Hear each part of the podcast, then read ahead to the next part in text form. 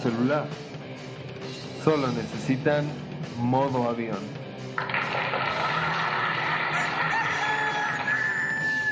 Hemos tenido un despegue exitoso. Así que mientras los transportamos, les comentaremos lo que les espera. Ya que cuando aterricemos, nada será igual.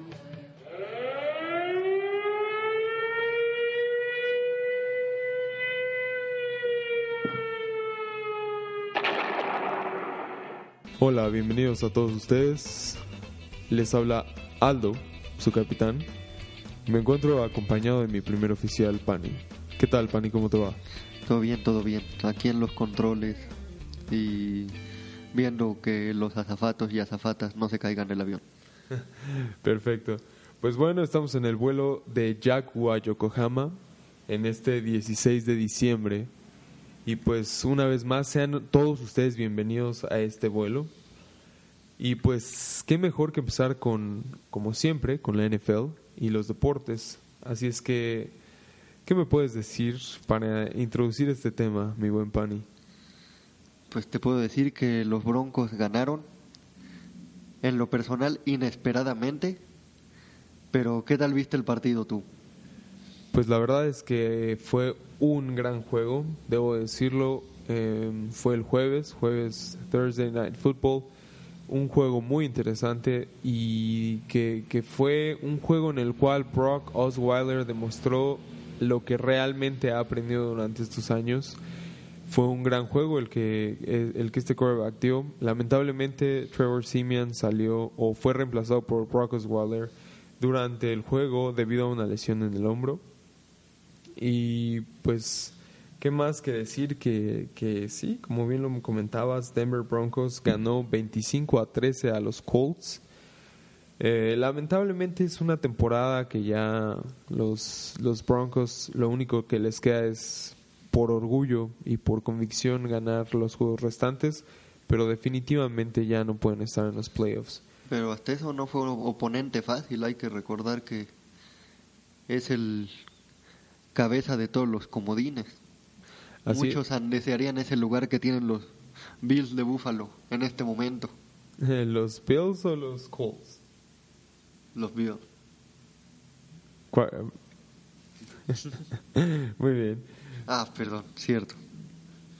No, está bien, está bien. Ajá. Pero bueno, entonces, eh, eh, como dije, el marcador 25-13, así fue como quedó los Denver Broncos con Colts. Pero bueno, eh, ese solo fue el juego, juego de el jueves por la noche, pero pues Va a haber eh, jornada sabatina. así es, y no solo eso, sino que hay juegos interesantes Sí. eh, dentro de, de los del calendario que, que viene para este fin de semana. Uno de los juegos del sábado es eh, los Chicago Bears contra Detroit Lions. Va Un a ser juego, una paliza de los Leones yo pienso exactamente lo mismo.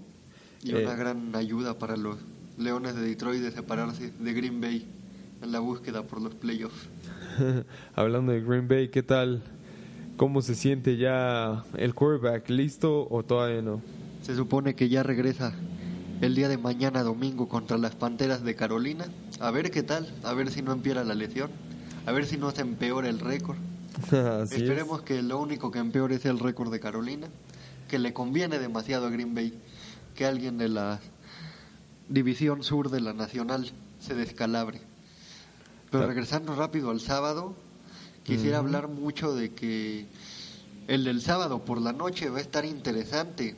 Van los Chiefs Así contra es. los cargadores y los cargadores literal se pueden cargar a los Chiefs. si ganan ese juego le quitan la división y por ende su puesto en playoffs.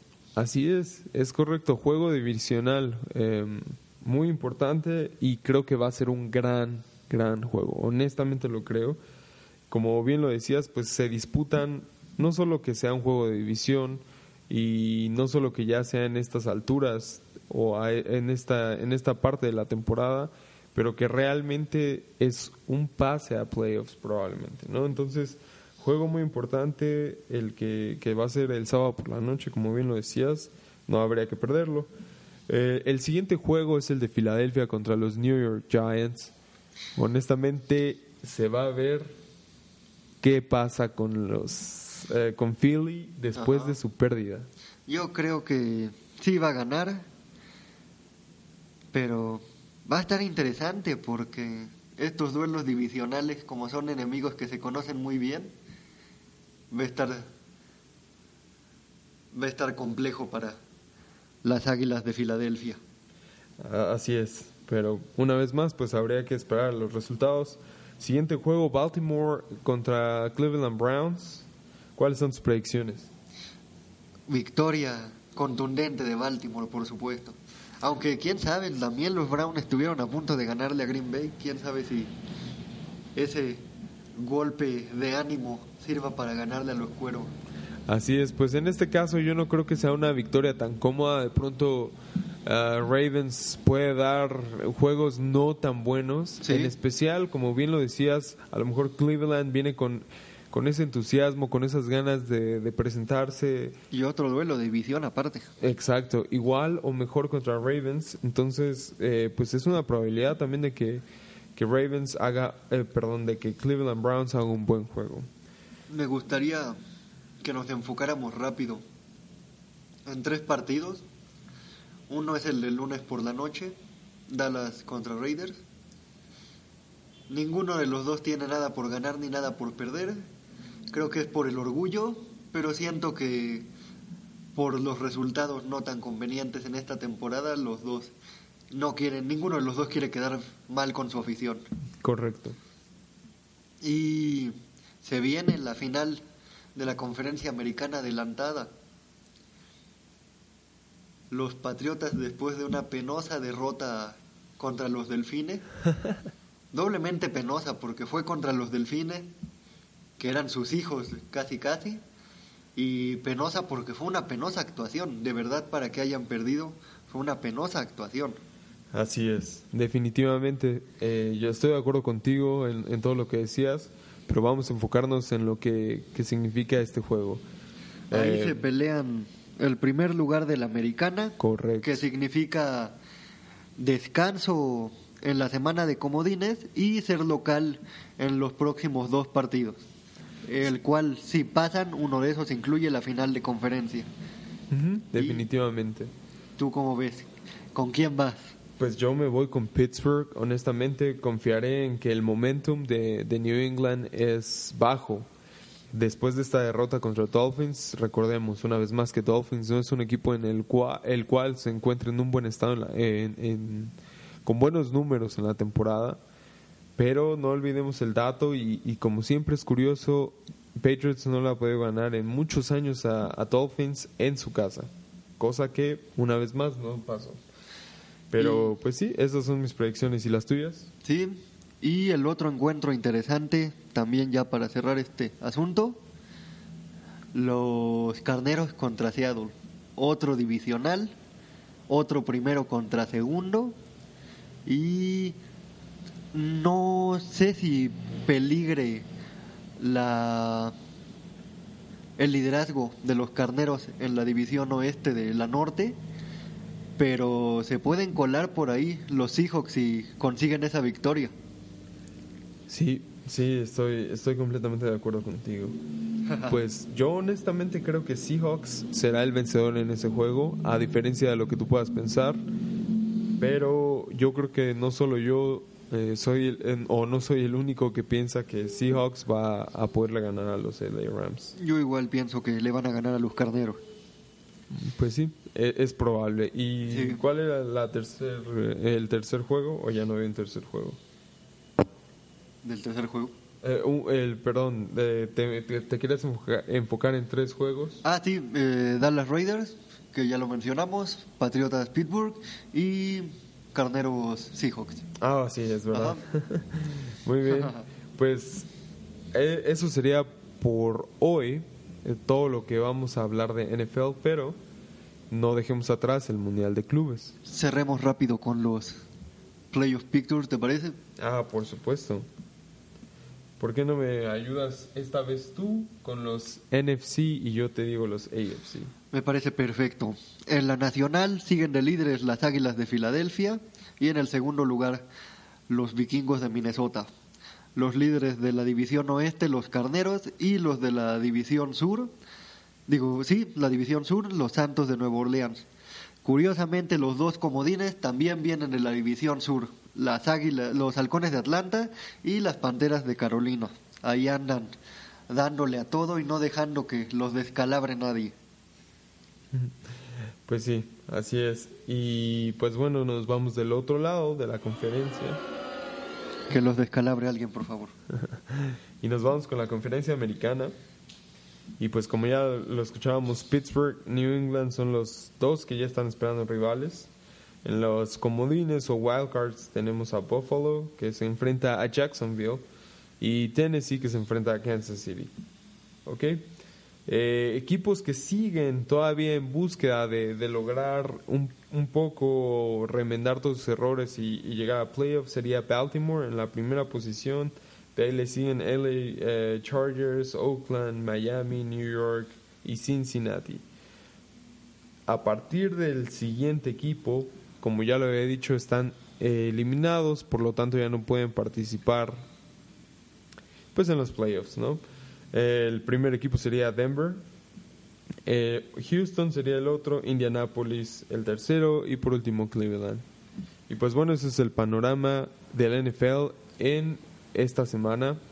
Pero pues una vez más, hasta los no acabar, así como le es. dicen en la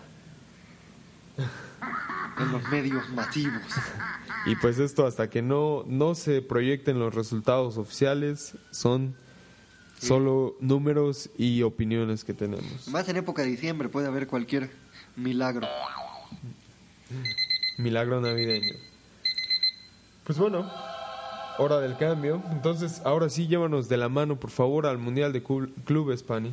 Pues hablando de milagros, parece que puede suceder el milagro de que el gremio le gane al Real Madrid. Una final muy curiosa. El Real Madrid tiene a entrenador a Zinedine Zidane, esta leyenda del fútbol francés, que ganó un mundial de clubes ya como jugador del Real Madrid y ganó un mundial de clubes como entrenador del Real Madrid. Y del otro lado tenemos al gremio, campeón de la Copa de Libertadores y de la Liga Brasileña de Fútbol, donde Renato Gaucho también ya ganó una Libertadores como jugador, digo Libertadores, perdón, una un mundial de clubes cuando todavía se llamaba Copa Intercontinental.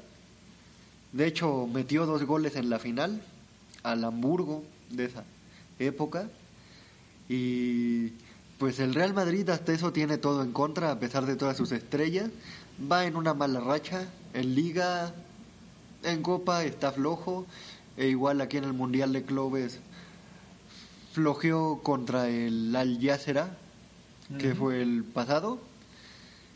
Y para colmo, la estadística también le golpea porque ya ha perdido dos finales de, en este torneo, una de ellas con el Boca Juniors, dos golazos de Palermo. Pero aparte de eso, en las últimas, en estos años, los 18 ediciones me parece, de cada seis que hay, solo dos europeos lo logran y el Real Madrid ya tuvo sus dos europeos en estos últimos dos años. Mm, Qué locura. Será literal todo marca en contra de ellos. Yo opino que va a ganar porque por lo regular cuando no son favoritos es cuando sucede el milagro. Y siento que va a ser un partido cerrado porque el Real Madrid no puede salir a desgastarse las piernas ya que se tiene que guardar porque el próximo fin de semana es el clásico contra el Barcelona. A pesar de que no se juegan la gran cosa en la liga porque están demasiado separados, em, bus- tienen una oportunidad para descalabrar al líder y acercarse aunque sea un poquito. Perfecto, muy bien.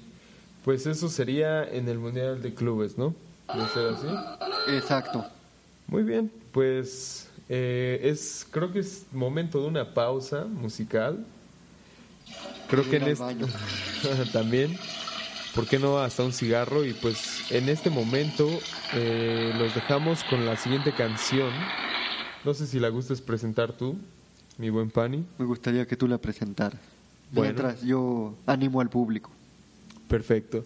Pues bueno, eh, el siguiente cover que obviamente será, será de nosotros, es de la canción Entre Caníbales de la banda Soda Stereo, como ya la deben de conocer. Y pues bueno, sin más que agregar, nos vamos a esa pausa y seguimos con la música.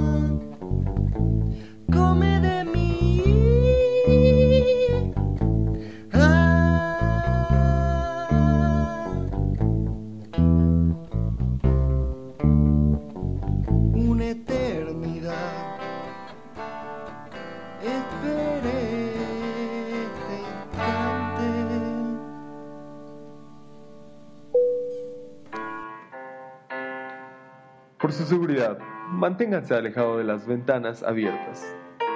La despresurización lo puede llevar a Rusia 2018 antes de lo previsto. Ya hemos tenido casos estadounidenses, holandeses, chilenos e italianos que no llegaron a Rusia por lo mismo. También se recomienda vigilar las manos del viajero a su lado. Cuando menos lo espere, este le puede condenar a un enfrentamiento contra Alemania en un sorteo mundialista. Modo avión.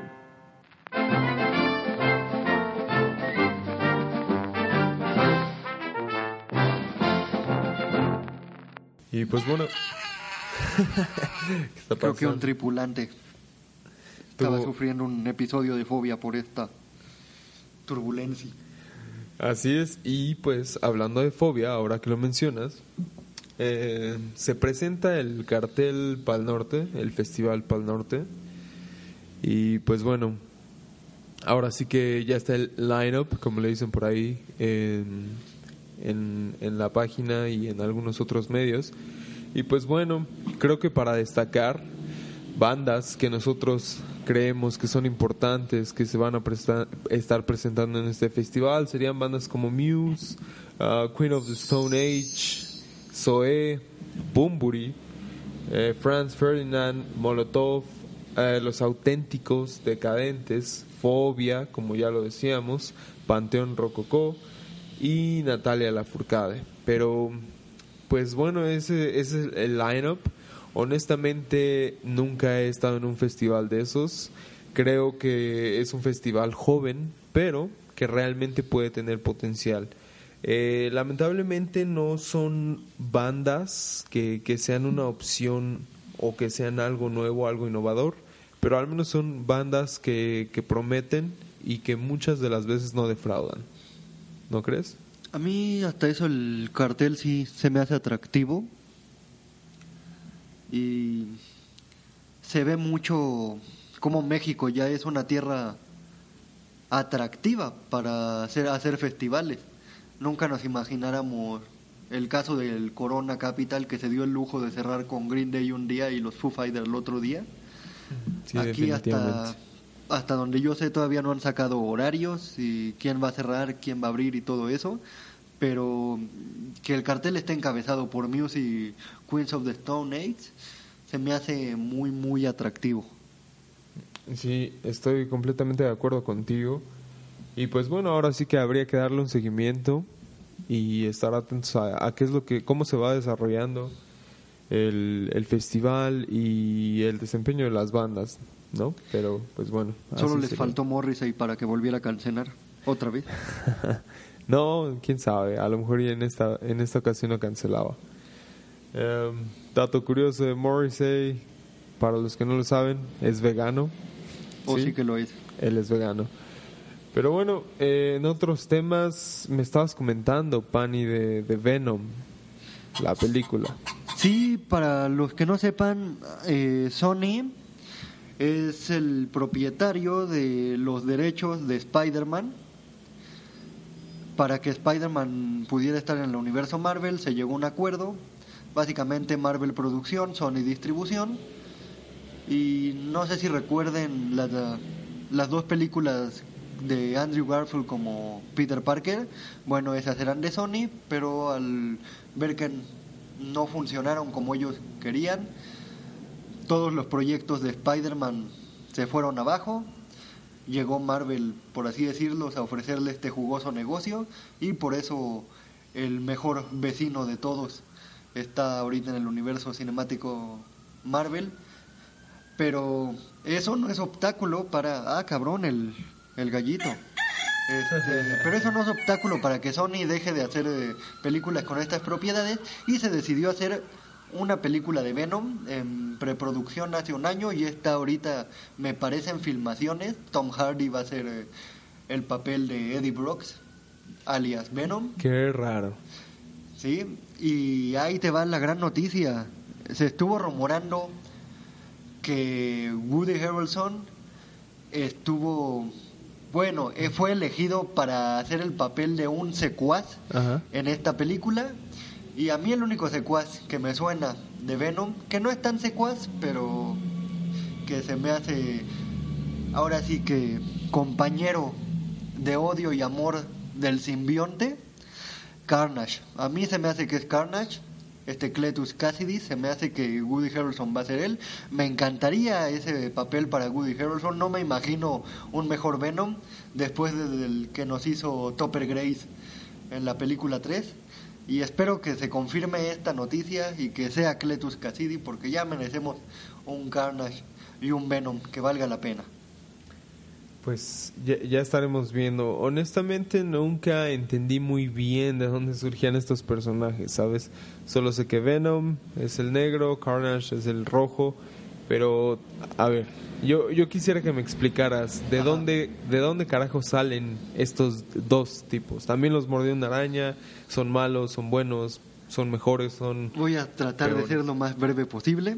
Ajá. Eh, todo proviene de un cómic llamado Las Guerras Secretas, uno de los primeros grandes eventos en los cómics, crossovers de Marvel, donde combinaba varios personajes, los X-Men, los Cuatro Fantásticos, Spider-Man por supuesto, y en uno de esos capítulos, por así decirlo, de esa saga, Spider-Man encuentra una máquina en ese planeta donde están batallando, y esa máquina, por así decirlo, concede deseos, deseos o da herramientas. Y a base de la imaginación, ni siquiera llegas y, oh, quiero una hamburguesa. Solo la máquina ve lo que deseas y vieron que Spider-Man deseaba un traje que fuera maleable, por así decirlo, a lo que necesitara y salió este famoso traje negro de Spider-Man que después resultó ser eh, una inteligencia alienígena, un simbionte que se apodera de el cuerpo de la persona con la que está. Y pues después de que Spider-Man regresa a la Tierra, tiene muchos pedos con este simbionte. Este simbionte resentido encuentra refugio en Eddie Brock y juntos los une ese odio a Spider-Man. En una de esas, Eddie Brock, ya separado del simbionte, termina en la cárcel y el simbionte obviamente sigue buscando a Eddie Brock por todos lados. Y un día, Pero ¿para qué lo busca? ¿Vale? ¿Para qué lo busca? ¿Para qué busca a Eddie Brock? Porque es su otra mitad, literal. Se can también el simbionte y Eddie Brock, que Ah, no quiere separarse de él. En otros cómics sí hacen el simbionte de- con otros personajes, pero enfoquémonos en esto rápido. Está Eddie Brock en la cárcel, compartiendo jaula con Cletus Cassidy, un homicida. El chiste es que el simbionte rompe la pared y rescata a Eddie Brock. Y cuando Eddie Brock sale de la cárcel, Cletus Cassidy se asoma y un cachito de el simbionte cae en una de sus cortadas. Por eso Carnage es rojo, porque literal es color cicatriz. El chiste es que Carnage es más poderoso que Venom. Es un psicópata literal. Si de por sí Venom es malévolo, Carnage es un psicópata. Y sí me gustaría mucho que puedan hacer una adaptación más que fiel, decente de estos dos personajes en cine. Pues sí, muy bien. La verdad es que yo también sabía ese dato, el que estabas manejando de que Carnage es un personaje un, po- un poco más... am, wow, wow, ¿qué está pasando? Un poco más fuerte Así de que, emocionado estoy. que Venom o que Spider-Man, pero pues la verdad es que este tipo de giros están bien y bueno, más que otra cosa, te agradezco tanto por la ex- explicación porque no creo que sea fácil hacerla en menos de dos minutos. Pero, pues bueno, ahora, eh, pasando a otro tema. Siguiendo eh, en cine. Sí, claro, cine, pero este es otro tipo de público tal vez. Ajá. Me presenté a Star Wars. ah, sí, a Star Wars Sí, el día de ayer a checar la película. sí. ¿Qué te pareció? También ustedes, tripulación, díganos qué les pareció. Pues, mira, honestamente, aunque vaya a ofender a muchos de los eh, de los fans de Star Wars, tal vez, porque hay muchos que a lo mejor y no, te podría decir que que es una película de Hollywood. Ya no estoy hablando cuando me refiero a de Hollywood, quiere decir que simplemente eh, eh, tienen el mismo concepto de, de, de la mayoría de las películas. Un grupo de personas la cual se enfrenta a una posición en la que no están contentos, en la que necesitan rebelarse. Eh, no falta el que es el rebelde, valiente y astuto que intenta hacerlo, se va, eh, deja todo lo que tiene atrás y bueno, pues al final eh, supuestamente quieren quieren hacer un cambio pero no no lo logran no Eh, en fin no quisiera dar muchos spoilers pero eh, este esta esta retórica de, de que hacen intentan hacer algo no lo logran pero hay unos pequeños hay esperanza pero después se va y después regresa en fin todo todo ese círculo que vemos en las películas de Hollywood es básicamente lo que se está viendo en esta película con factores o con elementos de Star Wars. Eso es lo único que estamos viendo en esta película. Pero ahora sí te diré, em, viéndolo desde esa perspectiva, me parece que es una película buena. ¿Quién, quién es? Eh, con, con, buenos, con buenos diálogos, con buena fotografía, de hecho, con buenas tomas. Pero, pues que al final creo que ya se reduce a una película de Hollywood con, eh, con factores nada más de Star Wars. Eh, por ahí verán un poco de romance, en fin, eh, son cuestiones que, que no quisiéramos spoilear, pero eh, en mi opinión, buena película, un poco alejada de lo que es Star Wars. Y pues, ¿qué me dices tú? Yo, la verdad sí me costó unos días ponerme de acuerdo qué onda con esto. Mi veredicto es que está un poquito arriba del ataque de los clones. Y sí hay puntos muy, muy prometedores en cuanto a los personajes principales y obviamente contrastantes de Kylo y de Rey. La verdad con sus personajes me siento muy satisfecho por el camino que están tomando. Pero hay cosas de la historia que no me convencieron, que no me gustaron. Hay otras cosas que sí me gustaron. Eh, creo, ya haciendo un balance rápido, tengo más quejas que, que placeres. Pero me parece que la próxima semana ya, hablando con más spoiler, podremos ahondar más acerca de esto. Definitivamente. Eh, pero ya que estamos en, en, en temas de películas, ¿qué me dices de el tema o, o de lo que una vez más sale una actriz más eh, en lo que ya hablábamos de Hollywood? Ajá. En este caso, la actriz mexicana Salma Hayek. Y pues bueno, eh, con acusaciones hacia una persona, no es de sorprender, eh, Harvey Weinstein, o Wein- Weinstein, exacto, así. Yo creo que ese tipo de películas se quedan cortas con lo que, ah, bien dicen Con lo por que han ahí. contado de ahora. Sí, sí, sí, que, que la realidad supera la ficción, ¿no? Exacto. Eh, en este caso, eh, digo, no le quiero ni poner ni quitar, wow, créditos, perdón, o no créditos, simplemente eh, que sea menos o más intenso que, que con otras chicas. Ni Darth Vader era tan malo. Exactamente. Lo que ella comenta es lo, la misma historia de siempre. eh, insinuársele masajes, eh, quería verla desnuda, escenas, en fin. Eh, de hecho, una de las cosas eh, en especial fue con la película de Frida, que, que todos recordarán que ella pues fue la que estuvo actuando ahí, fue la actriz, el, el, el main character de la película el eh, eh, Harvey Weinstein, quería que ella tuviera una escena de completo desnudo con otra chica teniendo o fingiendo tener relaciones sexuales. Lo que Salma Hayek describe como una fantasía que él tenía, ¿no? Que él, ella la verdad nunca quiso cumplirle o nunca tuvo interés en, en tener algo con él, pero Recientemente, ah, eh, si no, si no fue hace dos días, si no fue ayer o algo así, salió él a decir que realmente no se trataba de un acoso, sino que re- lo único que él quería era plasmar lo que realmente Frida Kahlo sentía, en especial porque ella era bisexual y por eso se refería a esa escena. Pero pues bueno, eso es lo que está pasando en Hollywood eh, y es una situación un poco difícil. Yo honestamente, y no quisiera por ahí enervar personas, pero bien dicen por ahí que siempre cree la mitad de lo que la gente te diga.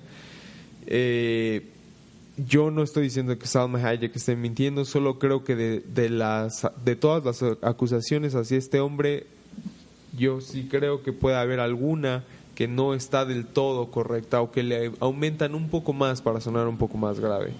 Bueno, de hecho, ahora que comentas eso, Harvey Weinstein solo ha salido a desmentir, por así decirlo, eh, la de Salma Hayek y la de Lupita Nyong'o. Sí, esos dos testimonios los ha salido a desmentir. Y retomando rápido lo de Salma Hayek, también hay que recordar que ella, eh, cuando estuvo en boga el asunto de Trump de Rock him by the pussy. Eh, también ella salió a decir que Trump intentó, por así decirlo, ligársela mientras ella tenía una relación sentimental con Edward Norton. Y Trump lo sabía. Mm. Pues ahora sí que yo no estuve ahí, yo no podría decir algo, pero de lo que sí puedo argumentar un poco es Coco, y 13 Reasons Why. ¿Y por qué, por qué voy a este tema? Pues bueno, creo que em, en el primer episodio justamente hablamos un poco de Coco, si no me lo estoy inventando.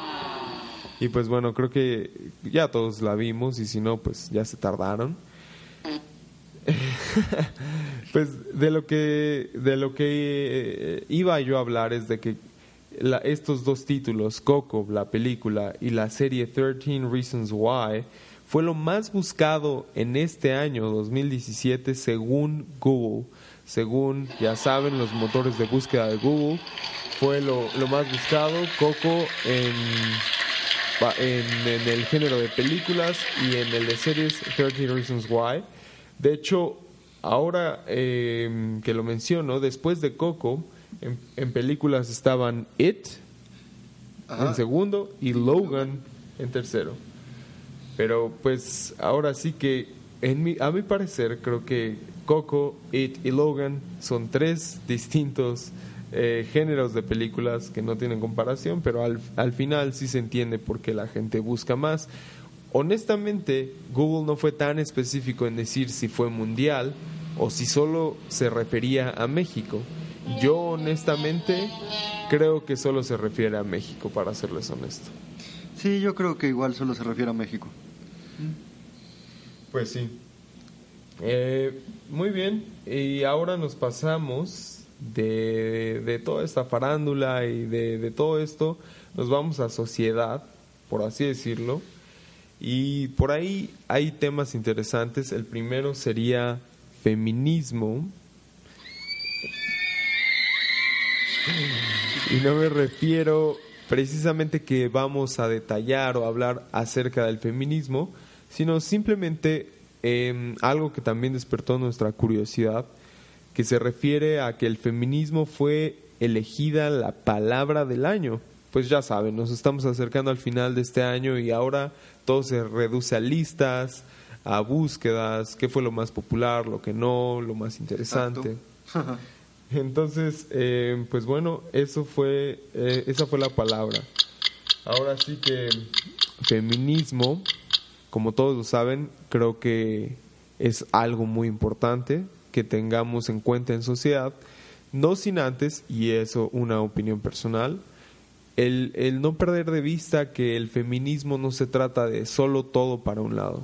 Como en, eh, como en, en, eso, en este tema y en cualquier otro debe haber un balance, pero bueno, una vez más, creo que es, eh, es, un indicador el hecho de que la palabra feminismo, al menos, ya no el, eh, lo que... Ya no infunda miedo.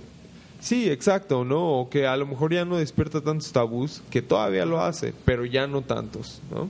Sí. Y pues bueno, la otra vez, Pani, tú te quedaste con, con las ganas de hablar algo de acerca de Uber, entonces pues ahora sí que te cedo el micrófono, por favor. Oh, sí, pero permíteme estos 50 segundos que tardo en encontrar la nota. Eh, Pues en lo que- aquí viene. Ah, ok, ok. Se autorizó ya a un sindicato con- de un contrato colectivo de trabajo con Uber, el cual aplicaría a 50 empleados de la Ciudad de México, Tijuana, Monterrey y Guadalajara. Eh, Uber ahora sí que ya ha dado este salto con la Secretaría del Trabajo, Ajá. ya se autorizó este sindicato y pues parece que Uber antes de estar en boga por sus escándalos y todo eso, yo también lo veo como ya va a tener un cierto poder político como todo sindicato. Pues sí y no, ¿sabes? Curiosamente, como mencionas tú, 50, 50 miembros, y no solo de la Ciudad de México, sino de distintas entidades del país. Eh, a mí me suena algo más como oportunistas o gente que, que, pues la verdad quería organizarse. Uber los detectó eh, y los aceptó y honestamente no creo que ese, ese sindicato crezca más. Eh, no sé cuántos choferes haya en la Ciudad de México, que- pero puedo apostar que al menos más Sería de... buen dato buscarlo. Así es, yo, yo sí calculo que más de unos 50 mil sí hay en la ciudad. Entonces, eh, difícilmente creo que todos entren al sindicato, creo que una vez más esa gente vio la oportunidad, la está tomando y a lo mejor y sí va a encontrar beneficios eh, superiores a los que se puede tener regularmente con Uber, pero pues yo sí creo que si, si uno hace una encuesta a cada Uber al que se suba, yo creo que uno de cada 100 va a saber acerca del sindicato. Es muy poco probable que alguien sepa acerca. Hay un estimado, según esto, de 50 mil choferes en la República, pero nunca va a haber uno cuando pidas uno. Así es. Y al mismo tiempo, ya que estamos en lo de Uber, ya muchos de ustedes lo sabrán, o lo habrán leído, o lo habrán escuchado. Uber um, actualizó y o cambió sus políticas internas. Eh, para muchos ese es un tema en el cual solo es como bla, bla, bla. Pero pues para los que leen un poco más detalladamente o como dirán por ahí las letras pequeñas, pues encontraron algo bastante interesante y a la vez inquietante, ¿no crees? Sí, de hecho, también me causó mucha gracia, debo admitirlo, que decían que si manchabas con vómito, algún alimento o incluso sangre una de las unidades, te lo iban a cobrar. Y pues qué culeros, ¿no? Que aparte de que el chofer te vaya a matar, te vayan a cobrar la sangre. Sí, sí, justo. Pues eh, ahora sí que, eh, como en todo, el dinero mueve y cambia, cambia las ideas, cambia los orígenes. Uber se trajo, por, por aquellos que no lo saben, de Países Bajos. Países Bajos es la sede de Uber. Se trajo con otros principios y en Estados Unidos tiene una fuerza también muy grande. Pero pues en México siempre ha habido una forma de cambiar las cosas, una forma de verlas o a, a agregarlas, incrustarlas en nuestra cultura y que fue y qué fue eso, pues que realmente aquí se le dio a alguien compraba un auto y lo daba a trabajar. 230 mil. 230 mil conductores en Uber. Ajá, me en quedé, el- me quedé en el país. Ah, en el país. Ajá. Bueno, pues quién sabe cuántos serán en la Ciudad de México, pero pues bueno, Uber ahorita con esta política básicamente, eh, como decíamos, se deslinda de cualquier fallo, irresponsabilidad, fiabilidad, Ajá. en fin, que pueda tener el servicio que ofrece un tercero, porque para Uber legalmente nosotros estamos, eh, los usuarios, ah, ahora sí que recibiendo el servicio de un tercero, no de Uber. Simplemente Uber es un intermediario, según Uber, entre ese, esa persona, el chofer, y el usuario. Entonces realmente no es como un activo de. Uber, ¿no? Por eso es, es tanto que se deslindan y bueno, eh, era de esperarse después de tantos casos que se han estado escuchando de lo que pasa con los con este tipo de empresas, ¿no? Exacto. Y creo que en una vez más, en mi opinión, e- este tipo de situaciones llega o se presentan cuando tienen salarios mínimos, bueno, no mínimos, se les seré honesto, eh, honesto, pero al menos salarios que no van acorde o que no están eh, en relación con el tiempo que se tiene que elaborar para, para en relación con cualquier otro trabajo también, ¿no? Pero bueno, eso, eso es la cuestión con Uber. Ya estaremos viendo qué es lo que pasa. Eh, al final creo que hay mucho descontento en la gente con este tipo de política y desde antes ya había descontento por el hecho de que Uber ha bajado demasiado sus estándares y bien como decía Pani, eh, habrá, podrá haber 100 mil, 200 mil, un millón, pero cuando lo necesitas no está. Y ese es el problema principal, el problema de que la gente no pueda tener paciencia o planear tiempos en, en lugar de salir eh, con el tiempo quemado o justo a tiempo, pues bueno, provoca ese tipo de situaciones en las cuales La famosa volatilidad de la tarifa dinámica. Ujú. Eh, el cliente no quiere esperar, entonces Uber, ¿qué es lo que dice? Bueno, pues tenemos que meter más choferes, pero es difícil conseguir choferes que sean buenos choferes, que tengan conocimiento, educación, en fin. Entonces lo que hacen, como, como ya lo decía, bajar estándares y bueno, eso es obvio que va a provocar que al Ah, bajar esos y estándares... en esa nota donde encontré lo de los 230 mil, dicen que quieren medio millón de choferes en México. Pues ahora sí que buena suerte sacando, sacando eh, a, esa gente. Ah, pero bueno, pues ya, ya lo estaremos viendo cómo se desarrolla. Em, ahora, un tema que me parece es de, de interés para todo mundo y es el hecho de que ayer, antier por la madrugada, mientras mucha gente dormía y como es usual con, con el gobierno de todos ustedes, pues la ley de seguridad interior fue este Aprobado. aprobada, así es. Lamentablemente fue aprobada y pues bueno, ahora sí que agárrense. Esto va a tener implicaciones no solo am, tal vez a no a corto plazo, pero a mediano y a largo plazo, en especial en las elecciones y o después de las elecciones de 2018 es donde va a tener bastante, bastante eh, sabor este, esta cuestión de la ley de seguridad interior. Eh, habría que ver cómo se va desarrollando. Eh, todavía hay pues algunas cosas, no como tal, eh, es tan fácil decir, bueno, ya ya se, se aprobó y ya, punto, no hay dónde moverle. Obviamente todos estamos en descontento o la gran mayoría de la gente, de la sociedad.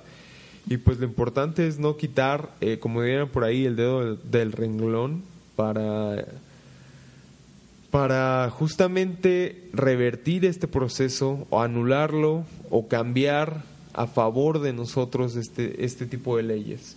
Pero pues es una situación complicada ya que la apatía en esta sociedad es bastante, bastante marcada. Y pues empezando por la frase de que de qué sirve quejarse si no va a cambiar algo, pues ahí es donde justamente ese es lo que más poder le da a los, en este caso, senadores, como para decir, pues, ¿qué más da, no? Lo hacemos, hacemos lo que queremos, lo que nos conviene. Al final el pueblo, tal vez si haya unos cuantos que levanten la voz, pero no van a ser muchos. ¿Sí? Entonces, pues bueno, siguiente siguiente hecho después de escuchar Estamos aquí- en vuelo bajo, por eso escuchan los camiones. Nos queríamos estacionar en un tráiler, pero no se dejó. No se fue se fue bastante rápido de hecho. Sí, Eh, pues las campañas, ¿cómo ves que ahora ya empezaron los spots? sí, ya empezaron los spots. Eh, muy curioso, me gustaría ver qué trabas va a poner el Tribunal Electoral del Poder de la Justicia de la federación, porque ahora sí que vamos por partes. De Anaya no he visto nada, solo vi su spot de cuando... Bueno, y no, eso no era, era un spot, pero no. Era un video en YouTube donde ya afirmaba que era el precandidato, entre comillas, del frente, no, de por México al frente. Ajá. Eh, no he visto más acerca de él, pero hasta eso creo que no infringe las reglas todavía. Esperemos a ver qué hace ya en los spot, spot, spot. Eh, Meat, a él sí se lo tienen que dar a... Ese bastardo. ¿Eh? No, eh, de- perdón, eh, solo decía ese bastardo. Ah, el quesito de puerco. este. A él sí se lo tienen que agarrar de nalgadas porque se echó su spot, spot normal y todo eso, pero ya es un spot literal liderado hacia elecciones. Ah, se supone que no puede salir él. Básicamente la regla es no puedes hacer campañas de precandidatos únicos. Y recordemos que los tres precandidatos actualmente registrados son únicos en sus partidos. Y Meet sale menos de un segundo, sale una fotografía de él. Ese spot cierra con la frase Meet 2018. Y Enrique Ochoa, el presidente nacional del PRI, se escuda en la explicación de que el spot al final tiene la leyenda de que esa es publicidad dirigida a militantes del Partido Revolucionario Institucional, cosa que se me hace muy irónica porque el spot está siendo transmitido a nivel nacional. Si fuera solo para militantes debería estar en teles de la sede o algo así. Y luego nos vamos con Andrés Manuel López Obrador, que tomó la, eh, debo admitir que su equipo tomó la decisión más inteligente y más cagada de las tres. ¿A qué te refieres? Eh, los spots de Andrés Manuel simplemente son tú que te quejas del gobierno de Peña Nieto y dices, estaríamos mejor con ya sabes quién. Creo que esa autorreferencia y ese ya sabes quién, literal, eh, se la rifó el hombre. Sí, bueno, se la rifó Su su, equipo. equipo. Ajá. Ajá, porque hasta eso no rompen ninguna regla, eh, saben autorreferenciarse y ese hasta eso no va a tener ningún problema, yo creo. Y como datito, nos van a llover 11 añitos de puros spots. En total es lo que se va a transmitir solo en este periodo de precampaña que culmina en febrero. Imagínate eso nada más. Imagínalo. Yo no lo imagino, yo por eso me alejo. Lo veo por cuestión analítica y me alejo. Es difícil, es difícil eh, no estar inmerso en tanta propaganda. Pero, hablando de propagandas, eh, la siguiente canción es de una banda alemana llamada Annenmai Ganterei Ya que hace propaganda. y hace propaganda a cuando esa, esa persona que tanto amas, y no me refiero a un amor familiar, sino a un amor un poco pasional que sientes por alguien más, ya sea hombre, mujer o guitarra. Un buen amor, de esos que invita a Vicente Fernández a olvidar el pasado. Exactamente. Y pues bueno, en esta ocasión la canción es Nicht Nichts. Los dejamos con este track, disfrútenlo y regresamos para el cierre del programa.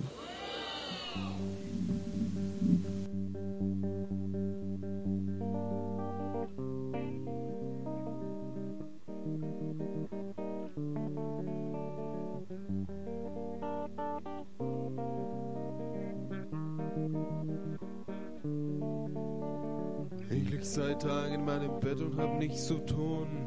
Und nach dem Aufstehen fang ich an, mich auszuruhen. Und ich überlege oft, ob ich dir schreibe. Und ärgere mich, weil ich immer liegen bleibe.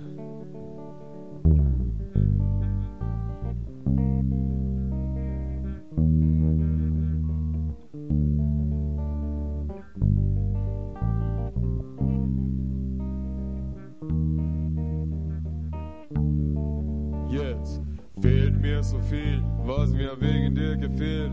Schreit zu Haus gegen die Wand und draußen stumm in mich hinein. Und manchmal denk ich, und manchmal denk ich, ich müsste wieder mit dir zusammen sein.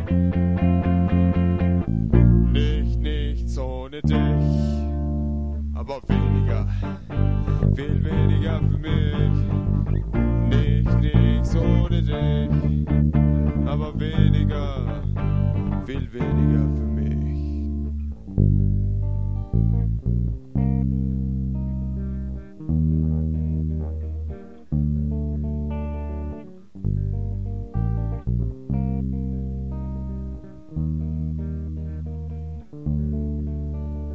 Dann höre ich mir die Kommentare meiner Freunde an, weil ja jeder was dazu sagen kann. Aber eigentlich will ich das alles gar nicht hören, weil mich diese Ratschläge stören.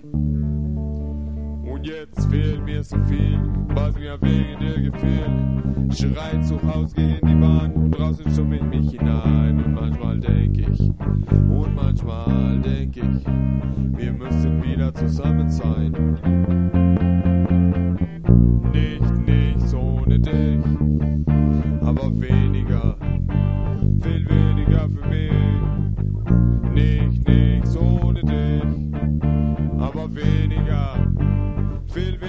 for me.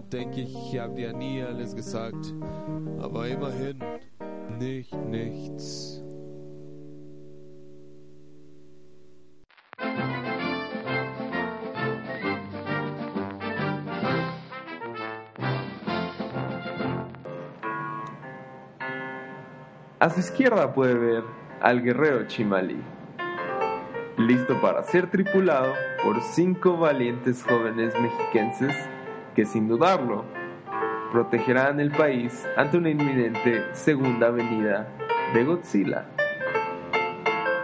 Modo avión.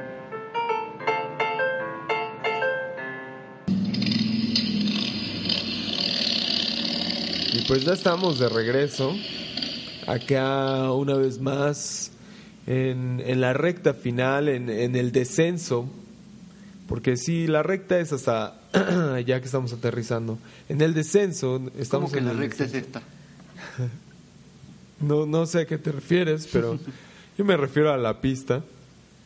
Pero pues ya que estamos en estos temas y entrando a algo un poco serio y lamentable, ¿recuerdan el, el episodio pasado que, que comentamos la desaparición de una, de una avioneta que mm, en, Guerrero, en la cual iba un instructor y un futuro aviador?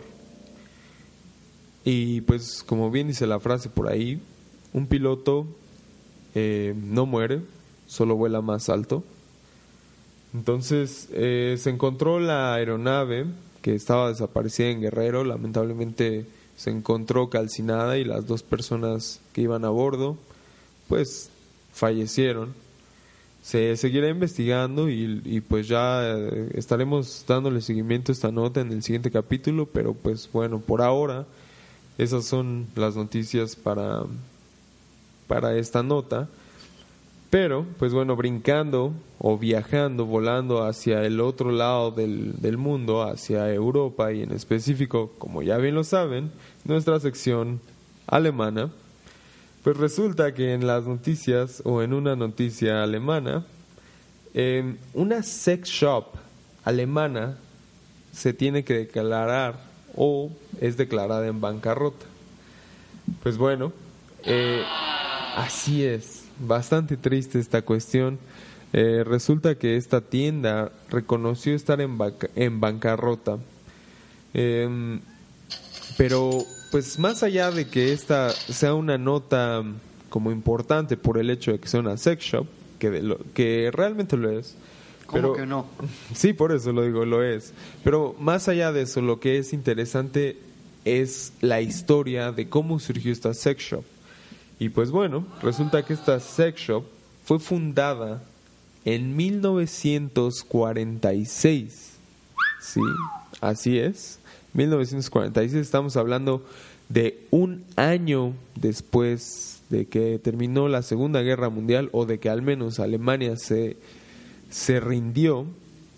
Y pues bueno, el que la fundó fue nada más y nada menos que un expiloto de la Luftwaffe, que es lo mismo como la Fuerza Aérea Alemana. Y pues bueno, este emprendedor desde ese año decidió fundar esta sex shop y pues imagínense, hasta 2017 logró llegar este emporio. Lamentablemente pues El emporio del empine. Parece que ese emporio ya no les interesa más a los alemanes, por ahí dicen que son muy fríos. Pues bueno, ha- habría que poner a prueba, pero pues ahora sí que la nota no falla, lamentablemente. Pues cuando jugaron contra México en la Confederaciones salieron muy calientes. No. Pues creo que les gusta lo, lo quemadito. y pues bueno, esa, esa fue la, la, la parte de, de Alemania. Y pues bueno, para cerrar, primer oficial, le doy los controles.